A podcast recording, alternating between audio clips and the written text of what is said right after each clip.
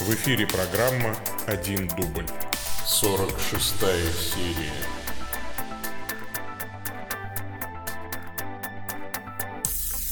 Сегодня по западному литургическому календарю праздник Преображения Господня.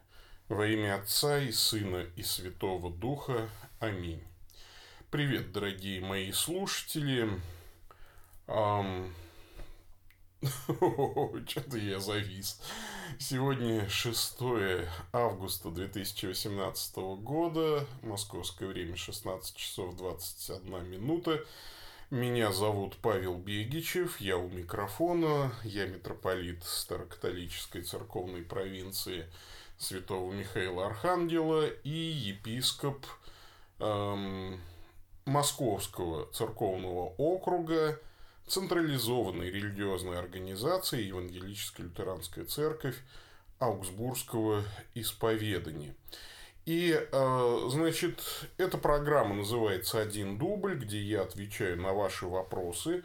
А порядок такой. Вы присылаете вопросы по адресу bishopsobaka.stcross.ru, а я на них отвечаю вот здесь, в аудиоформате. Э, Причем вот зависаю, а зависаю я сегодня часто, я встал рано, сегодня было много дел, встреч, телефонных переговоров, работы с документами. И я сегодня, честно говоря, вот уже полпятого, а я еще даже ни разу не успел поесть. Но э, оно и к лучшему, может быть, как-то сильно много я стал весить. Надо как-то худеть, переходить на одноразовое питание. И самое главное, я вот сейчас э, запишу, смонтирую, и опять у меня ну просто куча каких-то невероятных куча дел сегодня еще.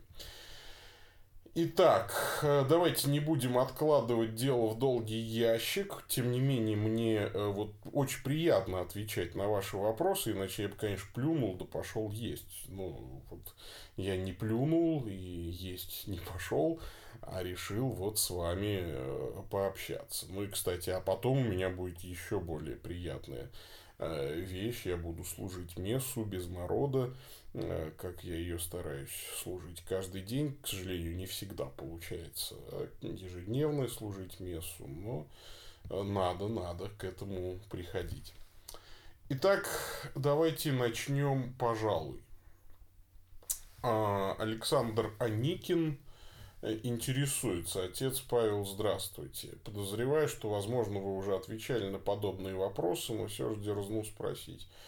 Первое. Как относятся священнослужители исторических церквей в целом и конкретно вы к харизматическому движению? Какие за и против? А, ну, тут смотря что понимать под харизматическим движением. Харизматические э, церкви ведь очень и очень разные. Условно говоря, есть там интеллигентское крыло в харизматической церкви, такое крыло слова жизни, да, и Ульф Экман э, стал католиком, не секрет ни для кого, но многие служители из этой церкви всерьез задумываются над восстановлением апостольского преемства, над э, соединением с историческими церквами. Не просто для того, чтобы использовать справку в качестве троянского коня, а потом выскочить из него э, с криками «Халилюя». Да, а действительно, скажем так, происходит переосмысление э, и богословия, и э, экклесиологии, и ну, в, в частности, да, экклесиология, это раздел богословия. И, конечно же, понимание необходимости канонического права и вообще единство тела Христова. Ну, а есть совершенно разнузданные, там, Таромское какое-то благословение, в общем, я, конечно, устарел, да, там, ну, речники и так далее. А, в общем, э, тут очень сложно дать однозначную оценку.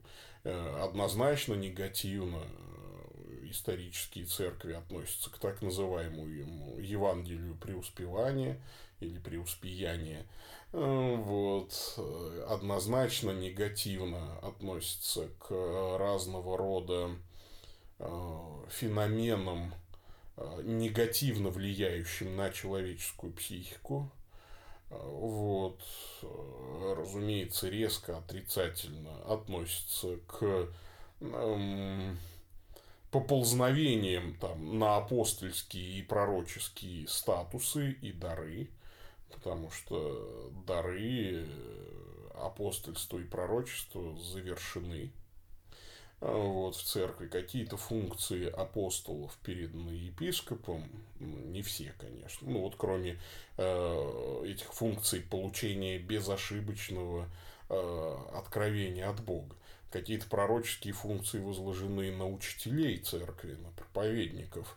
Но, разумеется, они тоже не получают прямого вербального откровения, а лишь толкуют священные писания.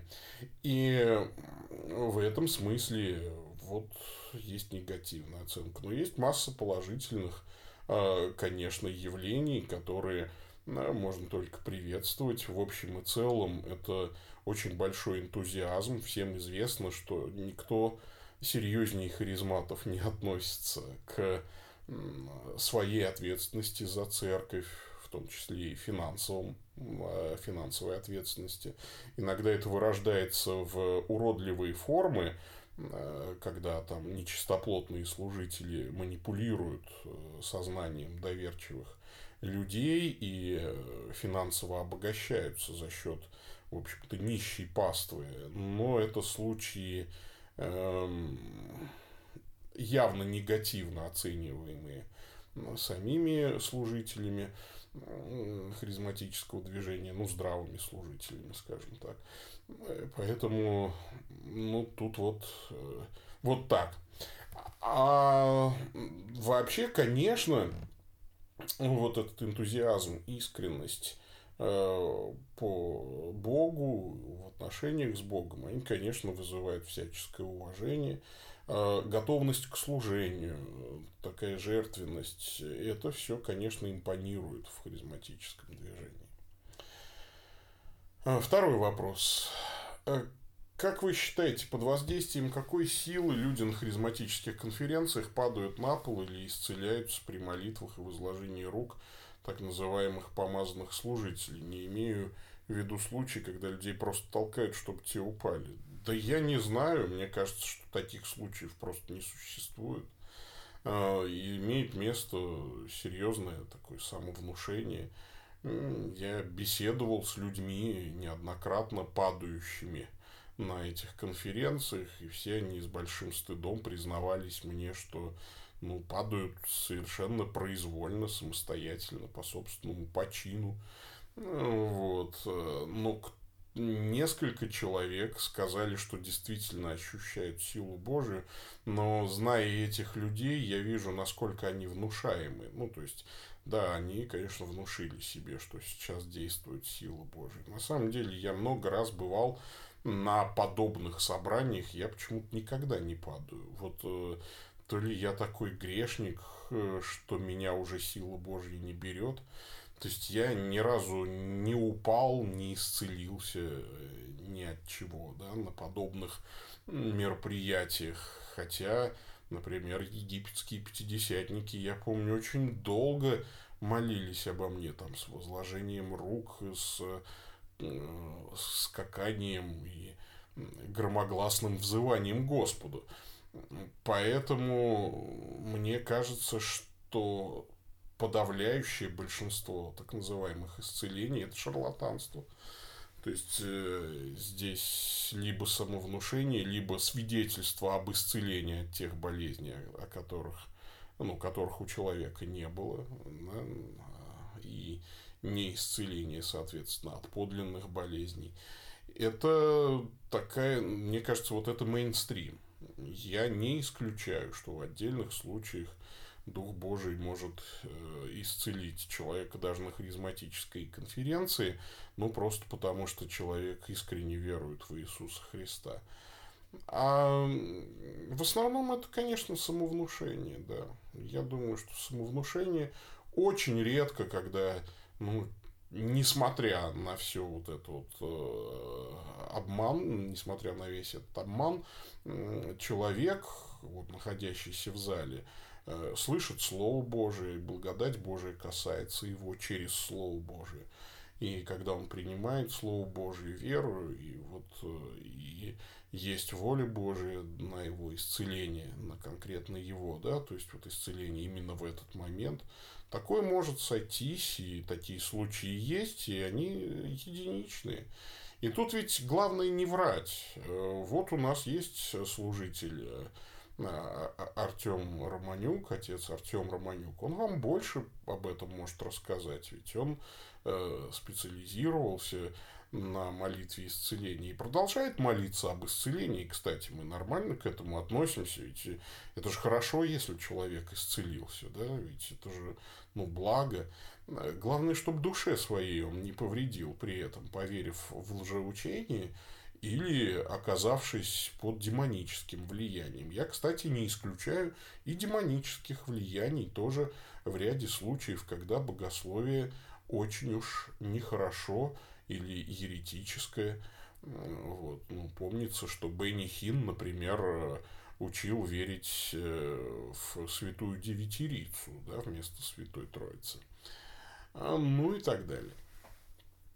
А, третий вопрос. Правомерно ли использование харизматами отрывка из Евангелия от Луки 11.13 Итак, если вы, будучи злые, умеете даяния благие давать детям вашим, тем более Отец Небесный даст Духа просящим у него. При аргументировании теории о прошении исхождения Святого Духа на человека. Каков истинный смысл этого отрывка? А, разумеется, здесь речь идет об эпиклезисе, о призывании Святого Духа а, на, прежде всего на святые дары, то есть Господь, конечно же, дает благодать э, вот такую особым служителям, помазанникам, э, в частности, епископам, пресвитерам церкви. И всякий раз, действительно, когда мы совершаем Евхаристию, мы призываем Духа Святого осветить эти дары.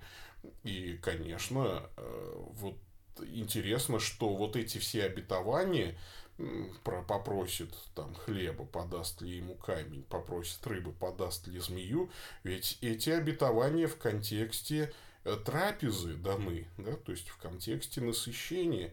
И, конечно, Дух Святой освещает э, хлеб, который мы едим, хлеб наш насущный, и, конечно, Дух Святой преображает хлеб и вино, в тело и кровь Господа Иисуса Христа. Вот об этом идет речь, конечно же. Вот. Ну и, конечно же, не только об этом. Дух Святой сходит на человека, когда во время исповеди человек исповедует свои грехи, а священник свидетельствует о Божьем прощении грехов и, пользуясь властью ключей, а, отпускает грехи, читает разрешительную молитву. Ну вот, понятно, что прощает Бог, ну, как сказано, на кому простите, тому простятся, на ком оставите, на том останутся. В этом смысле действует Дух Святой. Конечно, Дух Святой действует, когда э, священник просит э, сойти на пару, благословляемую им, и происходит э, бракосочетание, венчание – вот это таинство соединения супружеских сердец. Во время крещения, конечно, мы просим Духа Святого сойти на воду и осветить человека, погружающегося в крещальные воды. Вот, конечно, мы просим об этом. А ну, мы просим, конечно, и о том, чтобы люди исполнились Святого Духа, на дело служения, для того, чтобы проявились в них дары, да, можно использовать этот стих. Но другое дело, что, а, как правило, ну, в большинстве случаев, когда речь идет о харизматах, ну, наблюдается профанация как даров Святого Духа, ну, например, гласолалие харизматическое не имеет ничего общего с дарами говорения на иных языках, как они описаны в Священном Писании. Ну и так далее. То есть так вот практически во всем. Э, вместо того, чтобы получать силу для свидетельства, люди там, получают эмоциональный всплеск, ну, или чувство эйфории во время богослужения. Да, там, ну, ну и вот так во многом, во всяком случае. Да. Иногда это самообман.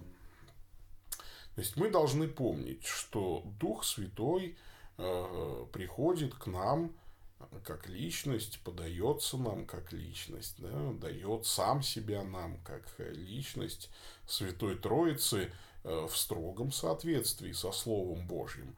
И, конечно же, он не обязан все наши фантазии, э, как истинные, так и ложные, удовлетворять и превращать в реальность. Вот так я отвечу на ваш вопрос. Пойдем дальше. Так, что не открывается? У меня здесь... Э,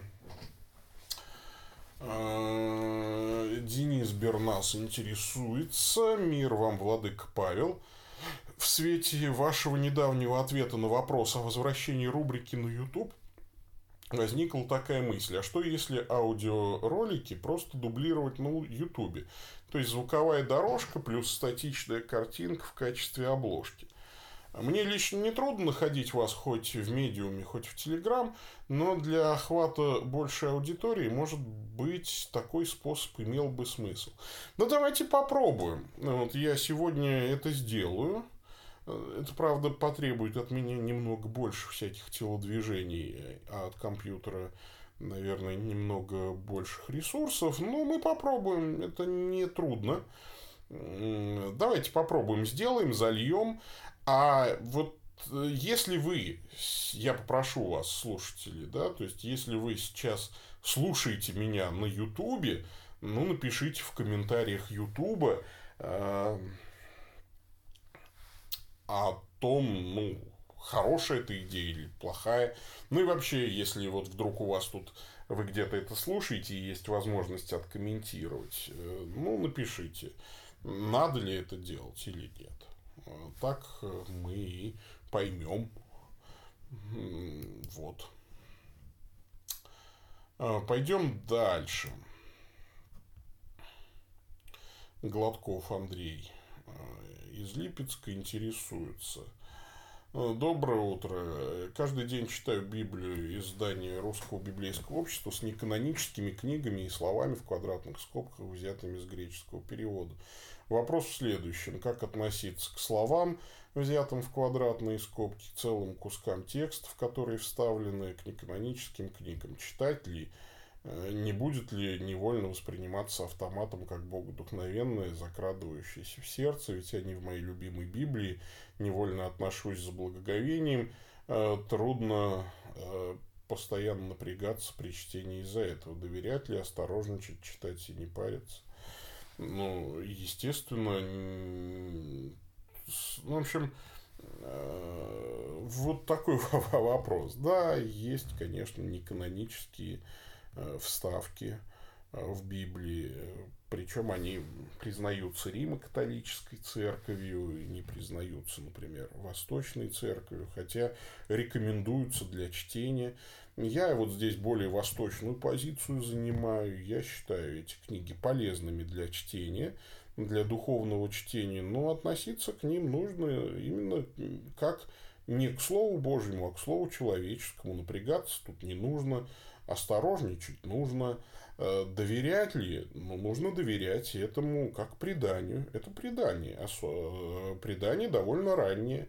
Ну, смотря там какой, конечно, какая книга и, и какой фрагмент. Э, то есть в этом предании, разумеется, может заключаться некий герменевтический ключ к пониманию, собственно говоря, богодухновенных канонических текстов. Но эти тексты не канонические, то есть они не являются Словом Божьим, они являются Словом человеческим. Поэтому, например, когда э, вот в литургических чтениях, э, в годовом круге чтений, у нас иногда выпадает книга Сирахова для чтения, например, «Премудрости Иисуса, сына Сирахова». Там просто очень хорошие э, э, мысли иногда содержатся, мы читаем за богослужением. Вот я принимал решение э, читать или не читать на богослужении эти книги. Мы приняли решение их читать. Но в конце чтения Слова Божьего обычно чтец произносит громко это было Слово Божие или просто Слово Божие. Так вот, в, в конце чтения неканонических текстов этого возгласа нет. И иногда в э, начале я делаю специальное пояснение, что вот здесь не провозглашается Слово Божие, потому что это текст э, из священного предания, но не является, но он не является Словом Божьим вот в той же мере, что богодухновенное, непогрешимое и безошибочное слово канонического писания. А, вот так я отвечу на ваш вопрос. Пойдем дальше. Тимофей интересуется. Мир вам, владык Павел. У меня э, к вам два вопроса. Первый вопрос эмоции. Куда пропала из телеграммы рубрика «Экспресс-экзегеза» и вернется ли? Вы, э, по-моему, третий человек, который задает мне этот вопрос, и первый, кто задает его публично. Э, вот. Честно говоря, я подустал. Да, и вот летом решил взять перерыв. Думаю, что вернется. Я очень хочу, чтобы она вернулась. Э, честно говоря, я когда брал перерыв на эту рубрику, я для себя оправдывал это так. Вот мне нужно редактировать книгу. А, редактировать книгу, и поэтому я вот буду редактировать книгу, а не буду писать экспресс-экзегезу. Но, как всегда, получилось так, что я и книгу не успеваю редактировать, вот лето уже близится к концу, и экспресс-экзегезу закончил вроде бы. Ну, воспринимайте это как мои летние каникулы. Э, я вернусь. Не знаю, смогу ли я выдержать и дальше ежедневный формат. Наверное, смогу, как начнется учебный год. И, кстати, вот, пользуясь случаем, я приглашаю всех записываться на наши э, программы для того, чтобы я мог не думать уже о хлебе насущном, а мог как-то подзарабатывать немножечко. Наша программа библейско-богословских вебинаров – нашу программу повышения квалификации служителей церкви, на программу потом онлайн-центра подготовки проповедников и так далее. Вот. Так что рубрика, скорее всего, вернется. Да, я думаю, что ну, 95% вероятности, что вернется. 5% я оставляю на то, что жизнь моя станет настолько насыщенной, что будет не до этой рубрики. А, просто, опять же, вот э, очень плотная сейчас работа в связи с приближением Генерального Синода Евангелической Лютеранской Церкви Аугсбургского исповедания, в связи с э, возрастающим интересом к конвергентному движению, много поездок, э, много встреч, и вот, ну, график уплотняется. И это я так еще с ужасом думаю. Это сейчас лето, а что же будет, когда учебный год начнется, когда у меня каждый день пойдет преподавание. Но, конечно, так жить интересней. Э, спасибо вам за вопрос. Спасибо, что помните. Мне, честно говоря, иногда казалось, что эту рубрику надо закрыть, экспресс-экзегезу, потому что иной раз э, слабенько выходит слабенько. Не всегда чувствуешь вдохновение, после которого, так, знаете, откидываешься на спинку кресла и говоришь, эх, вот э, хорошо поработал. А чаще всего думаешь, ну, ну что ж, ладно, глядишь кому-нибудь и это немощь моя сойдет. Вот. А может, кому-то и поможет, конечно ну, просто некогда доделывать, там некогда дорабатывать. Ну, спасибо вам, да. И иной раз думаешь, боже мой, да вообще кому это надо, кто это читает-то? Но вот выясняется, что читают. И знаете, вот сегодня неожиданно набрел на какую-то новую блог-платформу, hype.ru называется. Вся она на русском языке, и вот видно, что движок прям вот содран с медиума. И я уж тут сразу за, за, это запереживал. Ну, неужели на хайп надо будет переехать? Кстати, кто знает, что это за hype.ru? что-то никто не рекламирует, а платформа-то интересная. Пойдем дальше. Значит, второе. Читая и разбирая историю Древней Церкви, столкнулся с таким учением, как донатисты, которые выступали за отстранение служителей, которые не устояли в гонениях. Их взгляды были а, осуждены собранием епископов. Лично мне непонятна аргументация осудивших, ведь позиция доната достаточно библейская и логичная. Подобное описано в Писании у Иезекииля, где отступившие и покаявшиеся левиты были прислугой в храме, но не совершали святыни. Может быть, вы проясните расклад позиций. Можно ли переложить те принципы на какие-то ситуации в современной истории, когда отступившего и раскаявшегося служителя можно вернуть, не вернуть на прежнее место служения? Сердечно благодарю за внимание и ваше служение.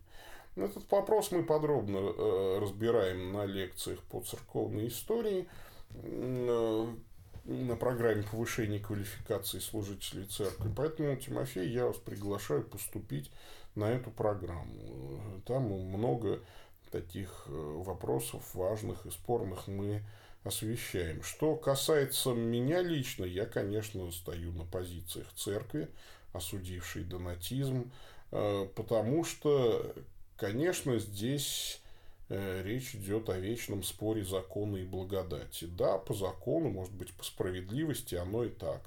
Но слава тебе Господу, э, Господи, да, что мы живем в Новом Завете, где милость превозносится над судом, и где э, пример отступивших левитов ветхозаветный для нас менее важен, чем пример того, как Господь прощает раскаявшегося Петра, например. А, вот. И, конечно, Господь не просто его прощает, но пророчески предвозвещает. Ты, обратившись, все сатана просил сеять вас, как пшеницу, но я молился, чтобы не оскудела вера твоя, и ты, обратившись, утвердил многих собратьев. И вот эта милость Божия к согрешившему, отрекшемуся Петру, которому Господь говорит, любишь ли меня, паси агнцев моих. А, вот эта милость лежала в основе церковного соборного решения. И, конечно же, э, оно подкреплялось силой исповедников, а, вернее, вот весом, авторитетом слова исповедников – ведь кто такие исповедники? Исповедники – это люди, которые прошли через гонения, пытки и не отреклись. И вот интересно, что именно они, исповедники, настаивали на милостивом принятии тех, кто под пытками отрекся от Христа.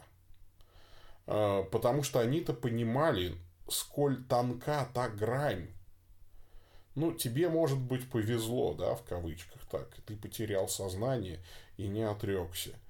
А у кого-то там нервная система оказалась, э, ну, вот, покрепче, он сознание не потерял, но не выдержав боли, там, э, принес жертву. Да ведь и каждый случай подобный рассматривался. Что значит принес жертву? Вот э, тебе кладут на ладони открытую э, крупицу химиама, э, подводят тебя к алтарю языческого божества и твою руку суют в огонь. И э, держат твою руку там двое дюжих молодцов крюками железными, да, и у тебя рука инстинктивно просто дернулась, и, значит, вот этот фимиам с ладони твоей, упал в огонь, и все в протоколе написали, что ты принес жертву языческому богу. И это э, стало достоянием общественности. Такие ведь случаи тоже бывали. Тут, э, ну и вообще важно, э, лучше поверить брату, значит, вот тут вообще вступает вот такая, такое лезвие Акама. Лучше поверить мошеннику, да, вот, Господь разберется с ним на небесах, а согласно неизгладимой печати священства, таинство его все равно действительное. а, потому что Господь принимает служение даже совсем плохих людей. Ну, там, например, первосвященники во времена Христа были легитимными первосвященниками, имели все права приносить жертвы в храме, несмотря на то, что в Христа не веровали. Да? Ну, то есть, вот такая была ситуация пограничная. Поэтому логика здесь такая. Ну, а подробнее, конечно, мы разбираем все это на лекциях э, в программе повышения квалификации служителей церкви. Welcome, добро пожаловать. Поступайте. Это уникальная программа. Такой программы просто больше нигде нет. Э, потому что ведь у протестантов такие вещи не рассматриваются э, вот, в полноте церковного предания, эм, в полноте канонического права. Вот мы единственная протестантская церковь, э, которая имеет и апостольское преемство, и, собственно говоря, является одновременно уже теперь и исторической церковью. Да?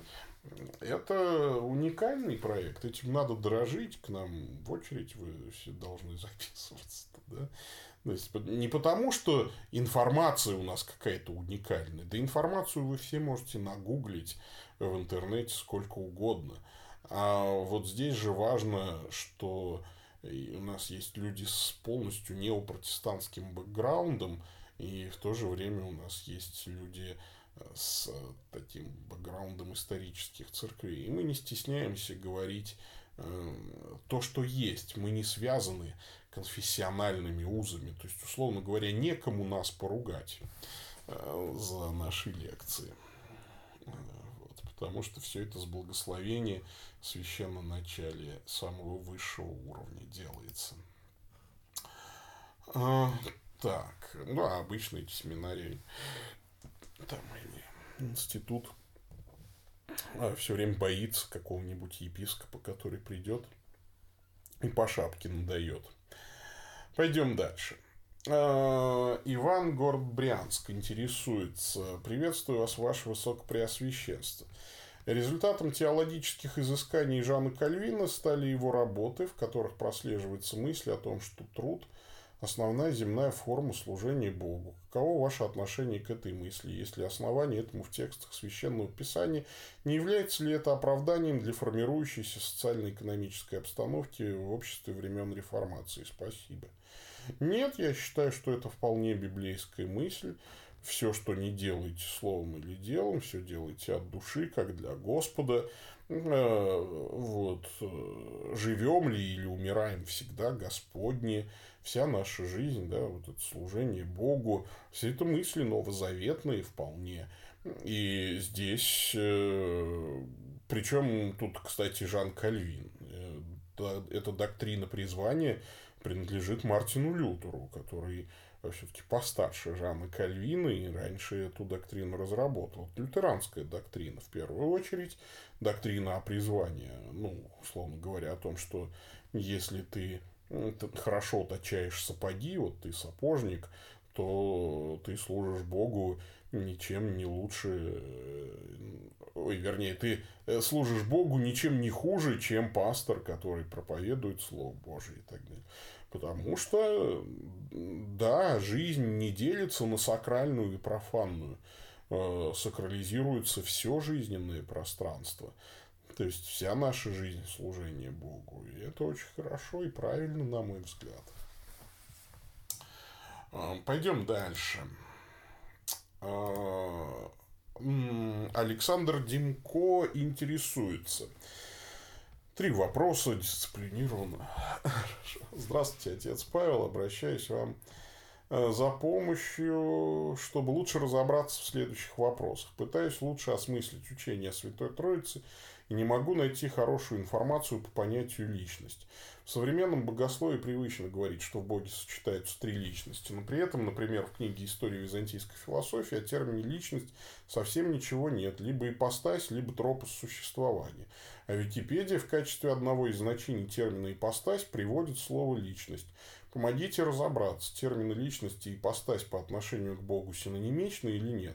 И если да, то стоит ли в наше время пользоваться малопонятным для среднестатистического слушателя термином ипостась, когда термин личность понятен без дополнительных объяснений?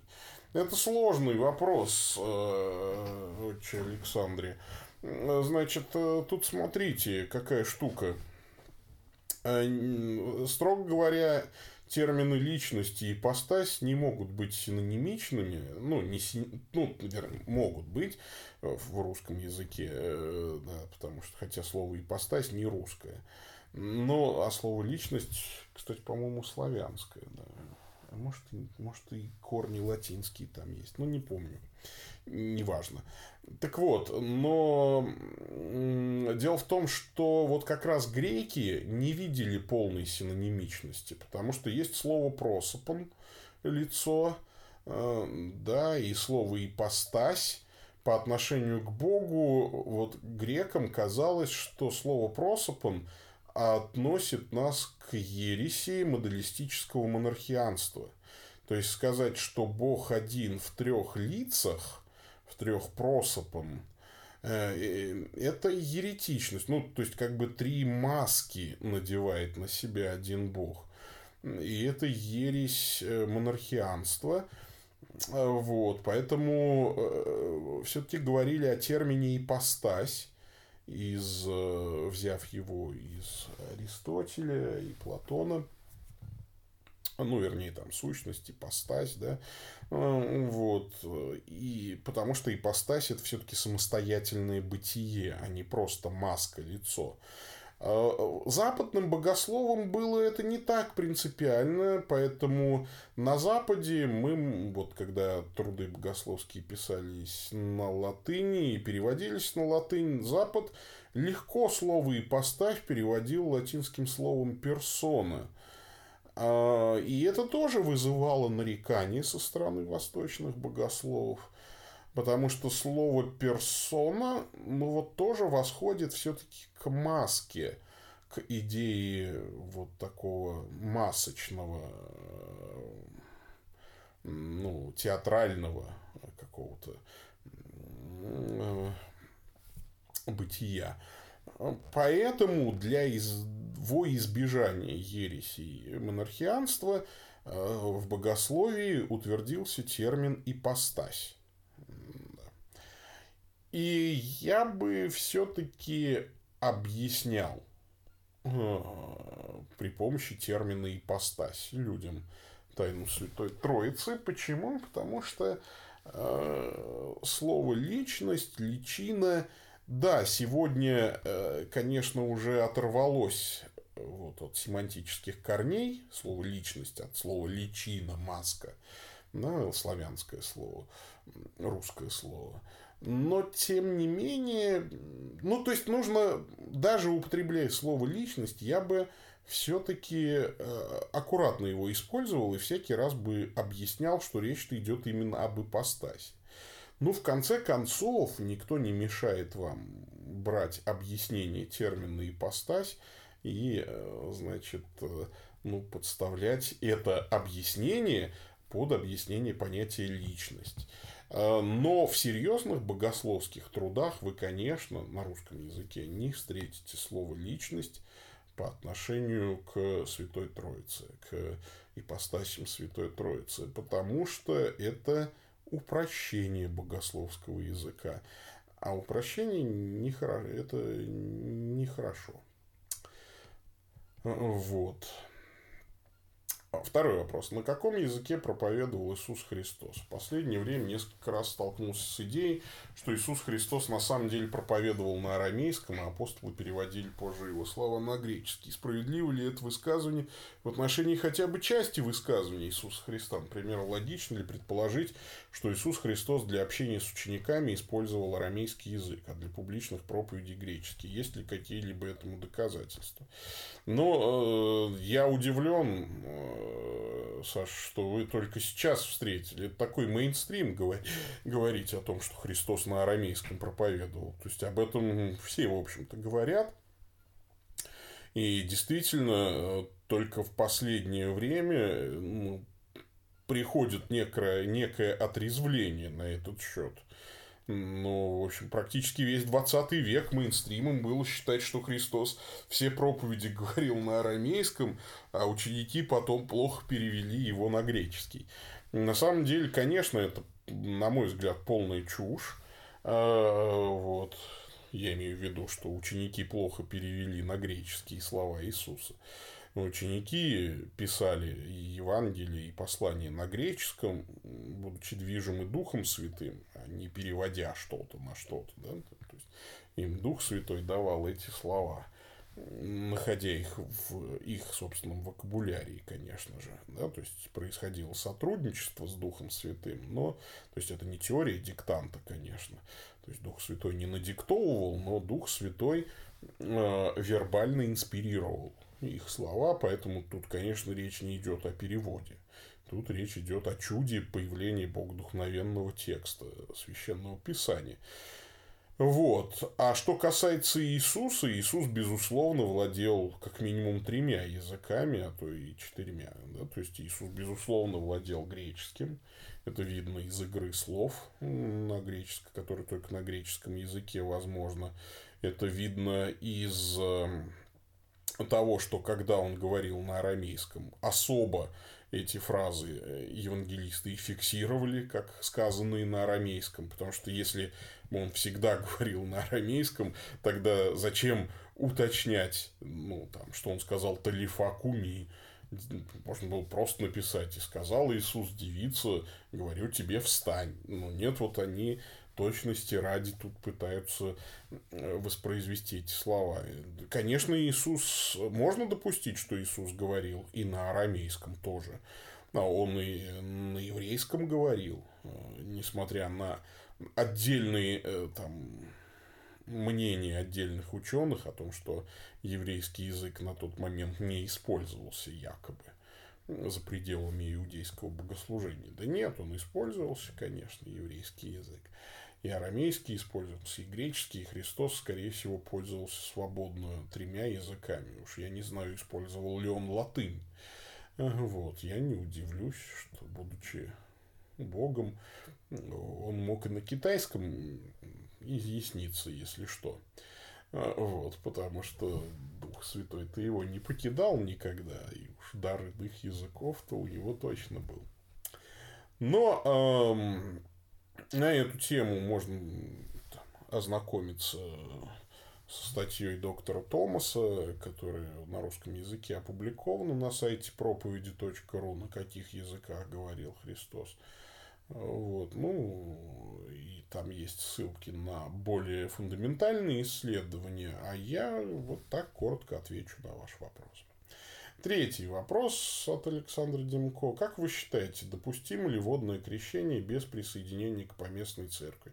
Например, человек принял решение стать учеником Иисуса Христа, но не готов принять все внутренние правила и договоренности конкретной поместной церкви. Нормально ли, если церковь его крестит, но не примет в ряды членов до времени, пока человек не согласится с уставом церкви или благословит его на поиски общины по духу?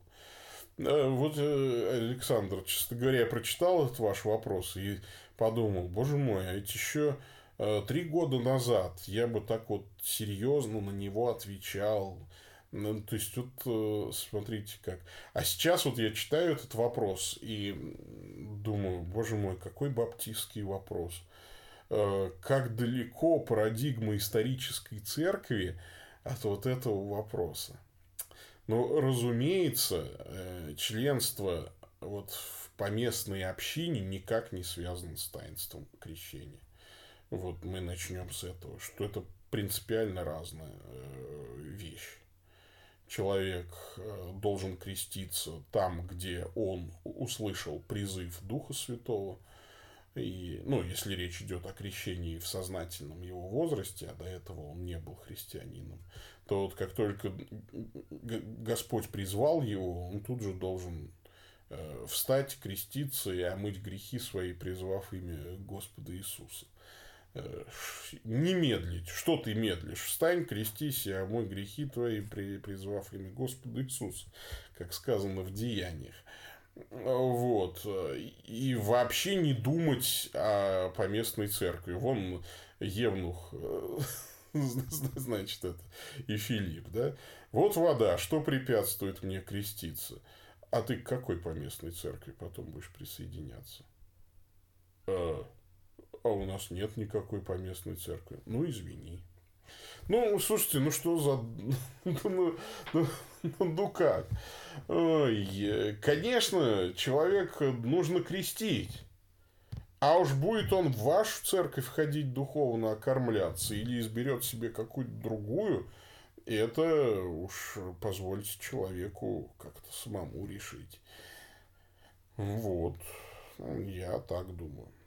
Спасибо за ваше служение, пишет дальше Александр. Божьих вам благословений в труде, сближении христиан. С уважением, Александр Димко. А, вот, спасибо вам тоже, Александр. Спасибо всем вам, дорогие мои слушатели. Спасибо за то, что не забывайте старика, пишите вопросы. А, вот, пусть Господь вас всех благословит за это и одарит всякими хорошими штуками. А, Господь с вами.